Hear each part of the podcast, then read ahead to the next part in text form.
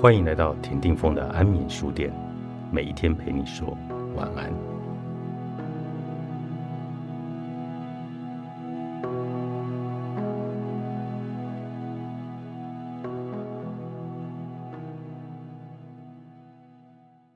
人们天生会从自己的内部观点来出发做决策，不过从外面观点来看，往往迥然不同。当有人困在他们自己扭曲的观点，却看不清楚这个观点时，我们就有这种体验，就像朋友看不清灾难般的约会始终有自身的缘故，以为解决感情问题的理想办法就是找驱魔法师。你知道，你能准确看出他们的处境，但是他们却毫无头绪。你看得到他们背上的踢我牌子，我敢打赌。你会想到很多与陷入内部观点的人互动的例子。如果那些例子如此的源源不绝，按理来说，你也是如此。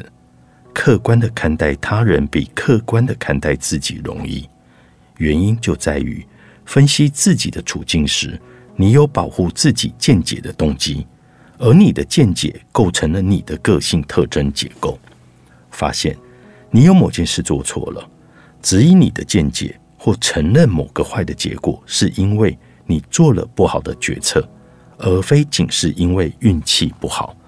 这些都可能摧毁你的个性特征结构。我们都有保护结构完整无缺的动机。推论时，最终是由你的见解坐上驾驶座，操纵你走向一个保护个性特征与自我叙述的论述。在推论朋友的问题时，触发你思考的方式则不同，因为你并未像获取自己的见解一样，也获得其他人的见解。现在你大概已经了解，内部观点的补救方法就是尽可能的敞开心胸，接受他人的观点和世间普遍接受的事实，而且不要被自己的经验左右。那正是纠正资讯的存在，也就是外部观点。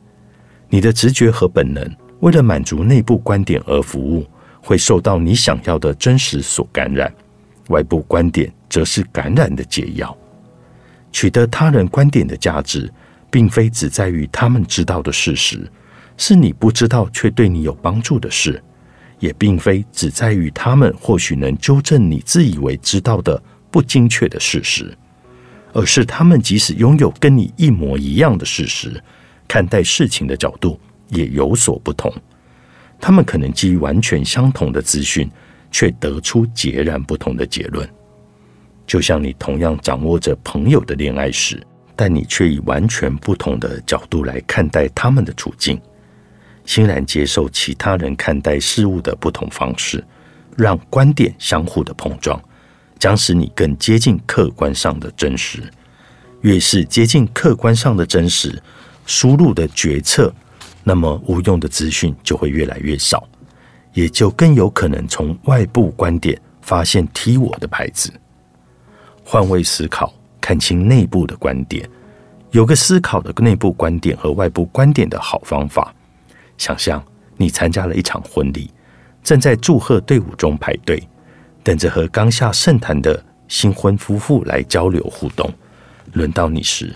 你感觉新婚夫妇收到的喜悦和泪水、亲吻、天花乱坠的祝福和鼓舞人心的忠固已经够多了，所以你没有对他们说那些，而是开门见山的问：你们认为婚姻最后以离婚收场的几率有多少？先声明，我绝对不建议你这么做，因为当你这么做是离经叛道的案例，能够进行鲜明生动的。思想实验，或许有人会想，大多数新人会回答，几率约为百分之零。我们与众不同，是姻缘让我们走向婚姻，这是真爱，我们的爱将永恒不变。这就是属于内部观点。就在这个时候，有人从后面推了你一把，原来是新娘的父亲，他无意中听到了你的提问，觉得一点也不好笑。所以，请你离开。为了打发时间，你闯入在同一家饭店举行的另一场婚宴，并无意中进入了迎宾的队伍。你不知道你要聊什么，但发誓不会再重复刚才的错误了。于是你恭维新人，哇，这一场精彩的宴会！我探头看了一下隔壁大厅的宴会，没有你们这么棒。对了，你们认为那对新人离婚的几率有多少？他们的答案极可能在四十 percent 到五十 percent 之间，因为那是一般夫妻的真实情况。他们肯定不会对隔壁宴会厅的陌生人说，他们与众不同，必定是因缘让他们走向婚姻，他们的真爱将会永恒的不变。这就是所谓的外部观点。高胜算的决策，做出好决策的高效训练。作者。安妮·杜克，采石文化出版。